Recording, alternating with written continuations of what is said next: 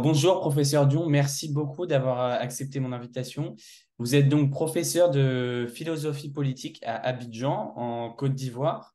Et on va donc pouvoir parler ensemble euh, pendant une petite demi-heure euh, de la situation politique qui se passe au Niger, qui fait en ce moment beaucoup parler, notamment en France. Donc, pour résumer très succinctement, le président qui a été démocratiquement élu, M. Bazoum, euh, s'est fait destituer après de violentes manifestations le 26 juillet dernier. Euh, l'ambassade française a été détruite, des drapeaux français ont été brûlés pendant que des drapeaux russes étaient agités. Alors, avant de revenir sur votre intervention qui, a tourné en boucle sur les réseaux sociaux français, est-ce que ce putsch-là vous, vous étonne? Est-ce qu'il y avait, euh, on sentait une tension, un agacement de la population nigérienne depuis quelque temps ou pas du tout? Alors, moi, je n'ai pas perçu, personnellement, hein, je n'ai pas perçu cette tension, puisque je ne vis pas au Niger, mais je sais qu'il y a un climat général dans le Sahel, mais qui est un climat qu'on peut étendre, si l'on veut, à, à l'ensemble des pays qui ont été colonisés par, par la France. Ce climat, cette ambiance, c'est que euh, le passé colonial, la politique française qu'on a vite fait d'appeler France-Afrique, et puis un certain nombre de, d'attitudes des sociétés françaises, de la classe politique française, tout cela a une sorte d'agacement qu'il ajoutait à cela la, la, propagande russe. Tout cela crée les conditions d'un cocktail qui n'est pas trop favorable à la France. De sorte que euh, je ne peux pas dire que je suis vraiment surpris par ce qui se passe au Niger parce qu'il y a comme un phénomène de contagion qui fait que toute la jeunesse euh, de ces pays-là, qui n'est pas forcément tellement cultivée, est, le mot un peu fort, mais zombifiée par cette propagande, par cette idéologie hostile à la France, hostile à l'Occident. Et donc, euh, c'est difficile pour les gouvernements de tenir en place tant qu'on essaie de montrer aux populations qu'on est amis à la France. Euh, j'ai dit dans, dans, l'émission que vous citez que la France est presque devenue radioactive, donc certains pouvoirs essaient de montrer aux, jeunes qu'ils ne sont pas des suppôts de la France ou de l'Occident, mais qu'ils peuvent diversifier leurs partenaires. Donc je pense que c'est toute cette ambiance-là qui, qui, est défavorable à, à, la France et qui fait qu'aujourd'hui, certains gouvernements essaient plus ou moins de prendre leur distance parce que ces gouvernements, évidemment, se retrouvent en danger, puisque les populations pensent, les jeunes notamment, euh, qui, sont, qui sont désinformés, pensent que euh, ces gouvernements font le jeu de l'Occident, font le jeu de la France. Et donc ça, c'est à cause de la propagande russe qui est, euh, entre guillemets, surabondante au Niger? Pas seulement, pas seulement. C'est-à-dire que la propagande russe n'arriverait pas à ses fins s'il n'y avait pas un terreau, s'il n'y avait pas des conditions, j'ai envie de dire, favorables à ça. Et donc, euh, ça joue défavorablement contre la France. Et la, Russie s'est rendue compte que si elle tape sur ce talon d'Achille, évidemment, elle peut donner l'impression d'être euh, le sauveur que les Africains attendent. Et je crois que la Russie, en ajoutant à cela la propagande, euh, est en train petit à petit d'atteindre ses objectifs dans beaucoup de pays pauvres. Et elle atteint ses objectifs. C'est quel type de personnes, de, de, gens qui prennent part à ce mouvement de protestation? C'est quel type de, classe sociale ou c'est des jeunes, plutôt des vieux? Il y a beaucoup de jeunes. Les vieux, je ne sais pas, peut-être par effet d'entraînement, hmm. mais ça, a été construit depuis longtemps parce que la perception de la situation actuelle, des enjeux stratégiques et la politique française elle-même. C'est-à-dire que moi, depuis quelques années, j'ai regardé les, et écouté les discours et les apparitions d'Emmanuel Macron. Mm. Il, n'a pas forcément aidé la France à, travers ses, prises de position, à travers... Euh, il y avait une certaine bonne foi. Il a voulu en finir avec la France-Afrique, il a voulu montrer que la France est dans une logique de partenariat avec l'Afrique, mais ça a été, en termes de communication, ça n'a pas été bien fait. Et deuxièmement, on n'a pas vu la Russie venir. On n'a pas vu cette propagande, cette désinformation venir. Et donc, l'un mis dans l'autre, euh, la France s'est mise en danger. Sinon, au niveau des intellectuels qui essaient de penser un projet alternatif, mais il ne s'agit pas de, repousser la France, de, de, dire à la France, partez chez vous. Ça n'a aucun sens dans le monde actuel où nous sommes interdépendants. Mais il y a eu une désinformation qui a transformé les jeunes, qui a manipulé les jeunes jusqu'à l'overdose de ce que j'appelle l'occidentalophobie, qui fait que finalement on se dit, être afrolate, aimer son pays, aimer l'Afrique, c'est haïr l'Occident. Et quand on a cette haine pour l'Occident, on se dit, mais il y a un partenaire qui peut s'appeler la Russie, qui peut nous faire du bien, mais ce qui, intellectuellement parlant, est malhonnête parce que nous sommes dans un monde de domination, de prédation, de, rapport de force, et la Russie ne peut pas faire autre chose en termes de rapport économique que ce que tous les grands pays font. Et elle se traduit comment, cette forme de, de propagande euh, au Niger? C'est plutôt des... Mais pas seulement au Niger, dans tout le Sahel. J'ai le sentiment qu'il y a toute une stratégie qui a été élaborée par la Russie. Je peux me tromper, ce sont mes analyses. Ça se passe à un premier niveau, au niveau des, des du personnel politique, ce que vous appelez chez vous la schröderisation. C'est-à-dire, on prend des anciens premiers ministres, des anciens ministres en Afrique, on essaie d'en faire des conseillers de Poutine, donc, ils sont les, les, les, instruments intellectuels de la propagande de la Russie. À un deuxième niveau, on a les influenceurs et les jeunes sont tellement friands aujourd'hui de réseaux sociaux ben, que la Russie a pu identifier des influenceurs qui font le travail de sape, le travail de diabolisation de la France et de l'Occident, donc de la démocratie, et on ne s'en rend pas compte parfois. Et à un troisième niveau, la désinformation qui veut laisser penser que tout ce qui arrive à l'Afrique, mais c'est la faute à l'ancien colonisateur. De sorte qu'à ces trois niveaux-là, il y a toute une stratégie de communication, il y a tout un lobbying qui est fait pour donner l'impression à l'Afrique que la Russie est le, le meilleur partenaire. Et je crois que la France n'a pas vu venir ou bien elle n'a pas voulu voir venir cette situation-là qui, qui s'oppose aujourd'hui aux Africains et qui indispose le monde intellectuel parce que, après tout, qui vous entendez aujourd'hui au Burkina Faso en termes de dimension intellectuelle? Qui vous entendez aujourd'hui au Mali? Qui vous entendez aujourd'hui au Niger? Les, intellectuels sont devenus comme des hommes sans tête, mais parce qu'on les empêche de parler, parce qu'ils sont face aux armes. Alors, quand on est face aux armes, on ne peut plus élever la voix pour dire attention, nous sommes en train de nous tromper. Voilà tout le danger. C'est pour ça que nous autres, qui avons encore la possibilité de parler, nous essayons de, de, de dire aux jeunes, faites attention, tant qu'on n'a pas de projet alternatif, on ne brûle pas tout. Très bien. Donc vous pensez que la Russie s'immisce peu à peu dans les, dans les rouages politiques euh, du Sahel, prend des positions, euh, une place plus, de plus en plus importante dans la politique euh, du Sahel? mais Oui, mais tout à fait, mais tout à fait. Et comme de tous les pays occidentaux, c'est la France qui, qui est indexé dans le Sahel et en Afrique de l'Ouest, et on se rend compte que le passé colonial est, le péché originel de la France, mais la Russie joue sur cela. C'est la faute à la France. Un peu comme vous dites, c'est la faute à Voltaire. C'est la faute à la France. Donc il faut, il faut dire ça aux Africains, il faut leur répéter ça. Et une fois qu'on l'a affirmé, qu'on l'a répété, on est dans la contagion. Et la contagion, ça fabrique quoi? Ça fabrique des zombies. Ça fabrique des propagandés qui, à la limite, soutiennent des coups d'État militaires sans se rendre compte qu'ils mettent en danger l'idéal démocratique. Et voilà, moi, mon combat. Parce que la Russie ne me paraît pas être un modèle d'idéal démocratique. Mais vous pensez que euh, vous avez dit, euh, vous avez dit du coup lors de, votre intervention que euh, c'était la Russie influençait de façon un peu négative, enfin totalement négative même, les situations euh, au Sahel. Euh, est-ce que vous pensez qu'il peut y avoir une espèce de, de printemps africain qui se propage en, au Sahel, c'est-à-dire une, une, une, une, contagion de, cette, de, ce, de ces formes de coups d'État qui se propagent pas seulement au Niger, mais un peu partout ailleurs?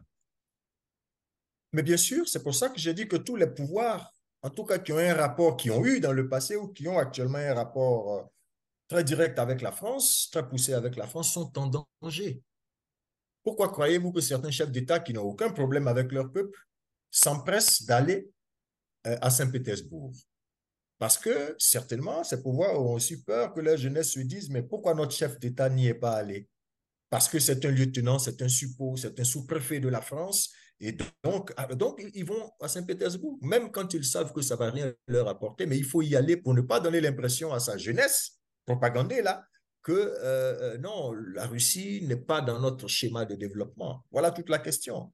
Mon problème, c'est qu'il peut y avoir un véritable printemps si nous canalisons ces mouvements et si nous disons franchement et raisonnablement à la France, voici le nouveau type de rapport que nous devons avoir. Sortons d'une logique de domination affichée, sortons d'une logique où vous nous donnez l'impression que nous sommes des enfants, mais entrons dans une logique de discussion où nous nous sentons dignes et puis où nous sentons qu'il y a de l'équité dans nos échanges. Ça, on peut le faire. Mais ce nom-là n'est pas un nom primaire, ce n'est pas un nom d'émotion, ce n'est pas un nom juste pour dire non, un nom d'enfant. C'est un nom d'un second niveau, c'est un nom rationnel, c'est un nom pensé. Et quand on veut changer un paradigme, ça veut dire qu'on a la main sur un autre paradigme qui pourrait faire le bonheur des peuples.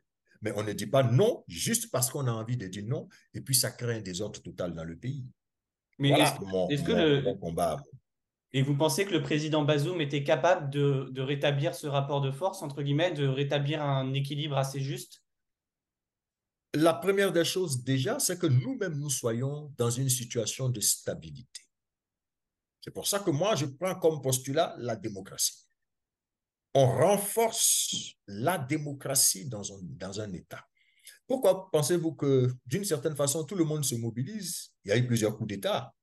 Je n'ai pas été aussi, aussi cinglant avec les coups d'État au Mali, euh, euh, en Guinée, mais qu'avec le coup d'État au Niger, parce que moi, j'ai eu le sentiment, et j'ai le sentiment que c'est un pays qui commençait à devenir démocratiquement parlant, un exemple en Afrique. Or, quand un pays est un État démocratique stable, je crois qu'il est sur le chemin du développement. Je ne crois pas à un développement porté par des tyrans ou par des dictateurs ou par des militaires. Il faut stabiliser nos États. Quand nos États sont stables du point de vue de leurs institutions, le projet économique, le projet de développement que cet État porte peut être financé et la voie peut mieux porter. Voilà mon, mon problème à moi. Donc pour vous, c'est un, réel, un réel gâchis. Quoi. Ce qui s'est passé, euh, les putschistes sont, tout gâché, entre guillemets. C'est le mot. D'autant plus que s'il s'agissait simplement d'un putsch pour restaurer l'ordre social, mais quand on le fait, on le fait en un temps très court parce que, par exemple, des institutions sont bloquées, on pourrait, l'armée pourrait dire, attention, vous les politiques, il faut vous entendre parce qu'il faut mettre l'intérêt du peuple au-dessus, à partir de ce moment-là, les institutions s'entendent sous la pression. Mais quand on fait un coup d'État, nos gens font des coups d'État en Afrique, mais c'est pour s'impatroniser, c'est pour s'enquister, ce n'est plus pour laisser le pouvoir. Or, une fois qu'ils ne veulent plus laisser le pouvoir, d'autres coups d'État sont en préparation parce que ça devient un jeu d'influence, un jeu d'intérêt. Et vous verrez dans ces pays-là très bientôt, d'autres militaires s'opposeront à la façon dont ces militaires dirigent et puis on ne va pas s'en sortir. C'est Ce qui est dramatique chez nous, c'est l'éternel recommencement. Quand on a le sentiment qu'on a fait un pas et qu'on est en train de saluer ce pas, après nous faisons deux pas en arrière. Voilà le, le, drame en Afrique. C'est pour ça que j'insiste sur le fait que nous devons nous interroger nous-mêmes. C'est nous qui devons construire notre façon de, de, de, de, coopérer avec l'Occident. Il faut nous réinterroger nous-mêmes. Vous êtes, vous êtes un peu désespéré de la situation que ça a pris la tournure que ça a pris? Vous vous dites que c'est. qu'en fait. Euh, bien sûr, bien sûr, on n'aurait pas dû arriver là. Mais regardez aujourd'hui la situation du Niger. Les populations sortent, oui, pour soutenir quelques populations, pas toutes les populations, parce que le peuple ne s'exprime que par les urnes. On est d'accord. Vous pensez aujourd'hui dans cette situation de, de radicalité ou du raidissement des positions des militaires au Niger le peuple qui a voté Bazoum peut sortir? Vous, le pensez réellement? Ceux qui sortent aujourd'hui sont ceux qui sont protégés par la au pouvoir. Et ce sont ces images-là qu'on montre pour dire que nous sommes soutenus. Mais il y a un peuple silencieux, apeuré, qui soutient Bazoum, mais qui ne peut plus sortir mais parce que les armes se sont introduites. Et ce peuple-là, il est majoritaire ou pas? Le peuple de Bazoum est majoritaire? S'il a été élu par un peuple, c'est un peuple qu'il a élu il y a à peine deux ans. On ne peut pas dire qu'en deux ans, tout le peuple l'a lâché. C'est pour ça que euh, la question, c'est qui a intérêt à un coup d'État?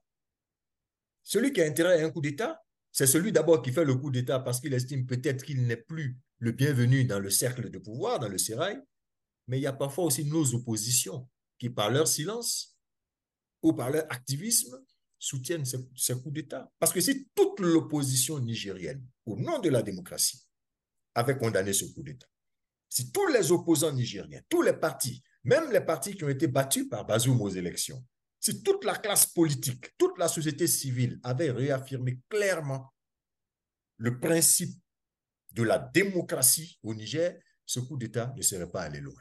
Mais il y a des gens qui, parce que Bazoum les a battus, parce qu'ils ont envie de revenir au pouvoir, font leurs petits calculs et se disent que quand les militaires iront, nous prendrons le pouvoir. C'est aujourd'hui en Guinée, d'une certaine manière, ce qui se passe. Ceux qui ont aidé au coup d'État Aujourd'hui, on ne les voit plus parce qu'ils sont tous en exil.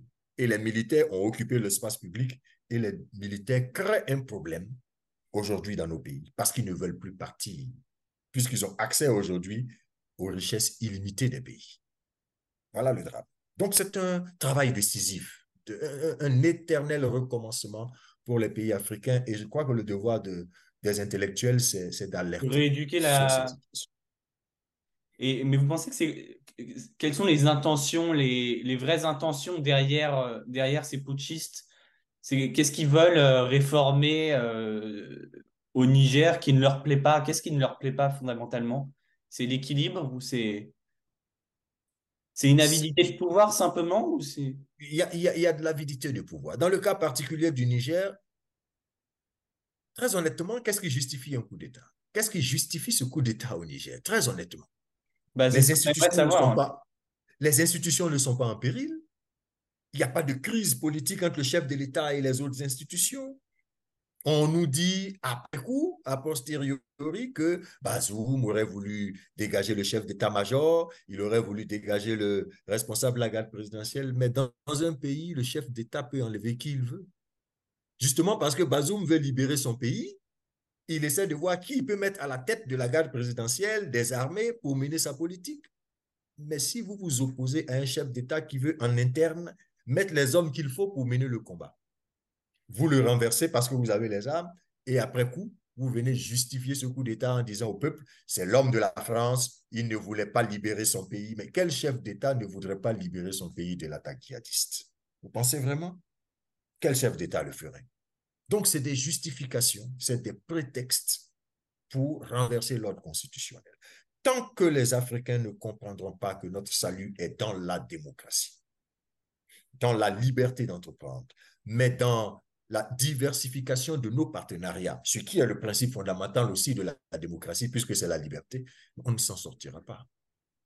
On ne s'en sortira pas. Surtout pas quand on prend un modèle comme modèle, quelqu'un qui, qui, qui, qui n'est pas démocrate. Voilà, moi, le, le problème fondamental que j'ai.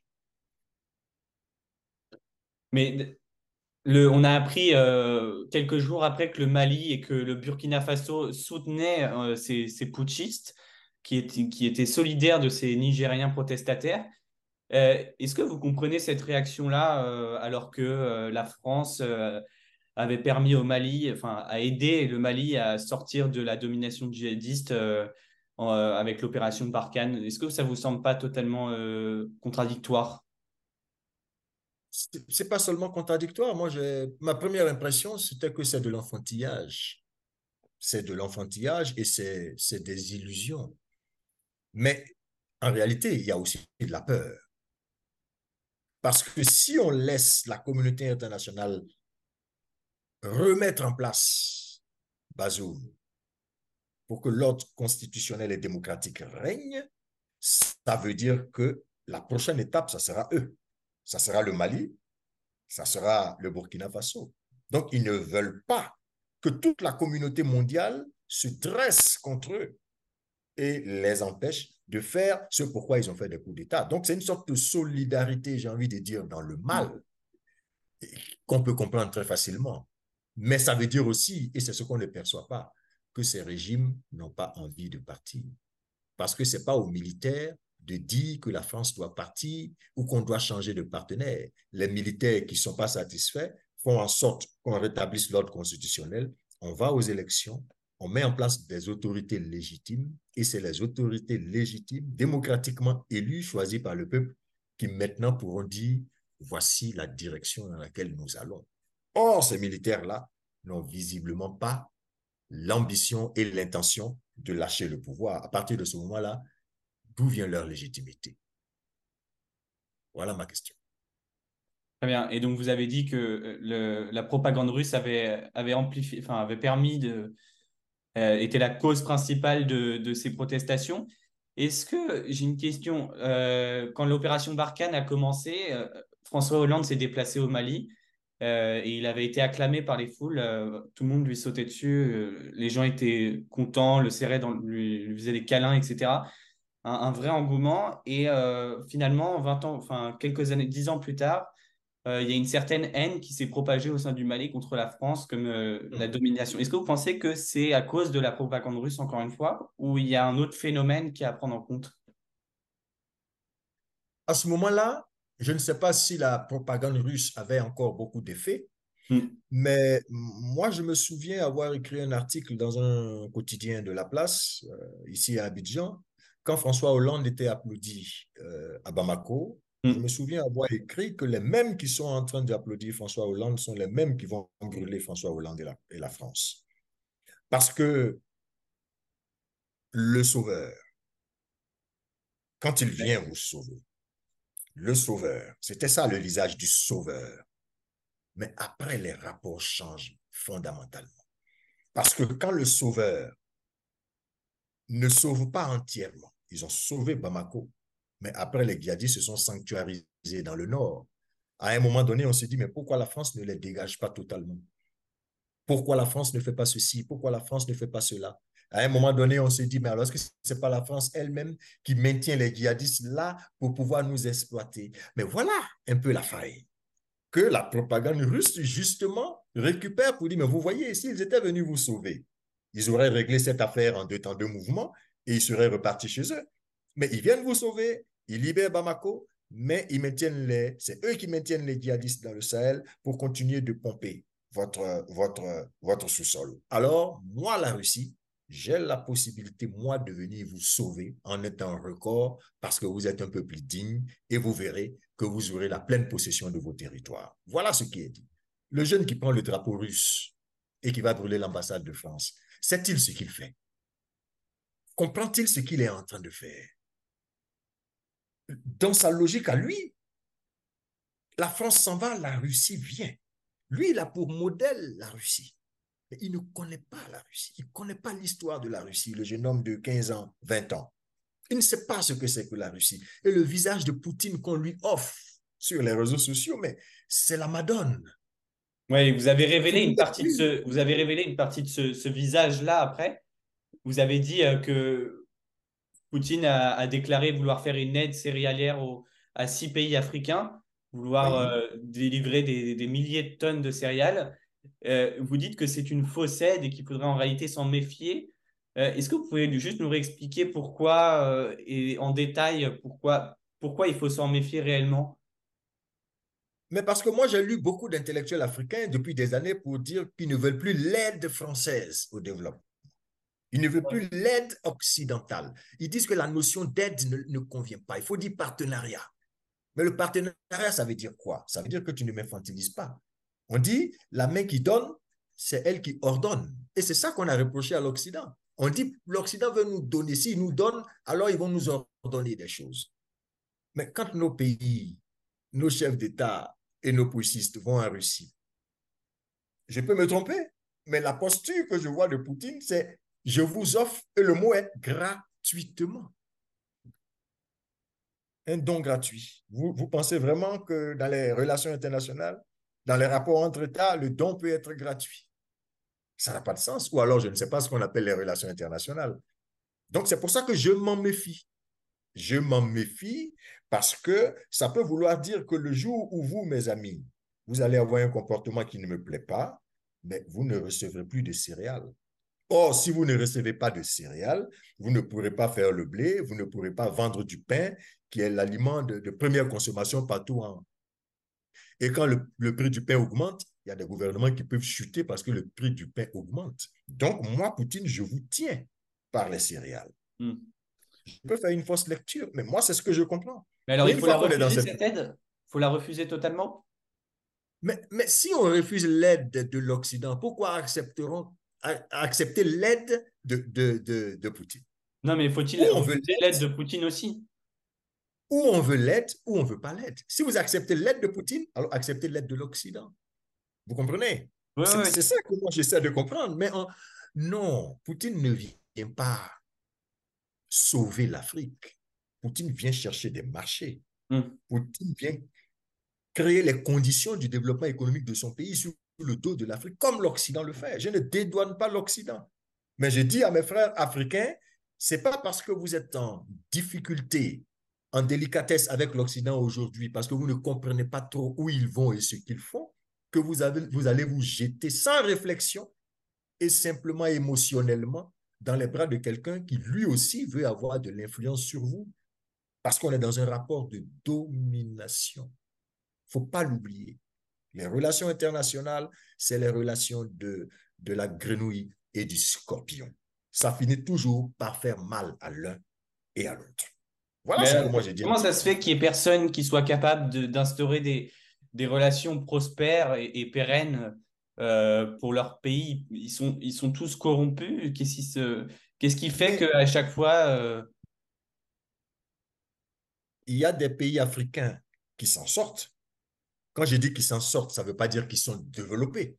Mais il y a des pays africains qui restent dignes dans la gouvernance, dans la gestion, mais qui ont le choix de plusieurs partenaires sans que ça ne crée des, situations de coup d'État. Mais vous aurez remarqué à travers vos questions du début que c'est dans le Sahel, c'est en Afrique de l'Ouest, un peu à partir de la Libye, c'est là que ça se joue. Mais justement parce que l'acteur principal, dans nos pays, c'est la France. Vous comprenez? On n'a pas brûlé l'ambassade des États-Unis. Personne ne dit aux Américains, allez rentrer chez vous. Mais c'est aux Français qu'on dit, entrez chez vous. Donc, cette situation interpelle aussi la classe politique française pour revoir toute sa stratégie et pour faire en sorte de ne pas laisser l'influence, hein, la, sphère africaine, euh, laisser la Russie s'incruster.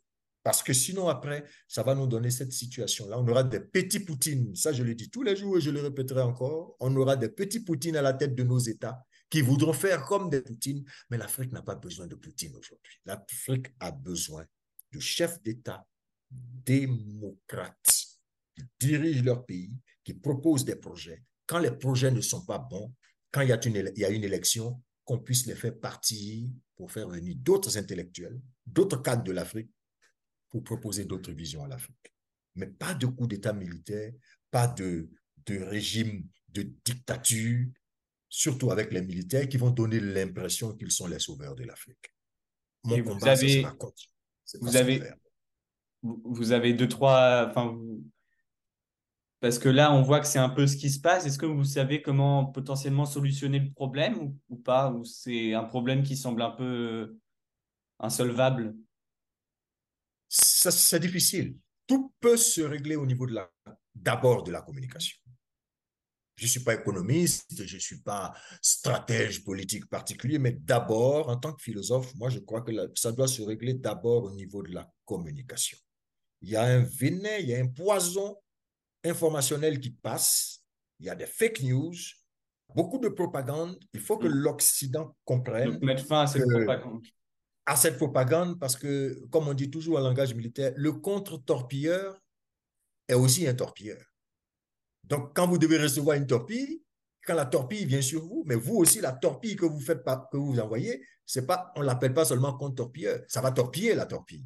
Donc, il faut pas que les gens hésitent à investir aussi dans la communication et puis à parler aux intellectuels africains. Ce que vous êtes en train de faire aujourd'hui, c'est interroger des intellectuels africains, interroger des Africains pour dire Qu'est-ce que vous pensez de la situation et comment on peut régler cette situation Les méthodes utilisées par la Russie ou par d'autres pays, qui sont des méthodes basées sur la propagande, et à l'ère du numérique, ça donne, ça donne beaucoup. Les enfants sont éduqués aujourd'hui par les influenceurs. Il faut que vous le sachiez. Tous nos enfants reçoivent leur éducation des réseaux sociaux pour la plupart. Ce sont des influenceurs qui leur disent comment ils doivent s'habiller, comment ils doivent penser. Donc, il y a une sorte de minorité par opposition à la, à la majorité, à la maturité intellectuelle qui fait que on leur dit de penser dans un sens comme dans un autre. Donc, c'est à nous de, de, mettre ensemble nos efforts pour expliquer aux jeunes qu'il ne faut pas laisser la propagande être toxique. Il ne faut pas qu'ils soient empoisonnés parce que ça va totalement fausser leur jugement et ils vont voir l'ennemi ou l'adversaire là où il n'est pas. Voilà mon combat euh, philosophique et mon combat politique aujourd'hui pour l'Afrique. Il faut, il faut dire aux Africains les vrais problèmes de l'Afrique et leur proposer des solutions. La Russie ne pourra pas régler tous les problèmes économiques, politiques et militaires de l'Afrique ou de la sous-région africaine. Ça n'est pas possible. Très bien. Merci beaucoup, professeur Dion. Merci beaucoup et j'espère que j'ai répondu à votre, à votre attente. Merci. Merci.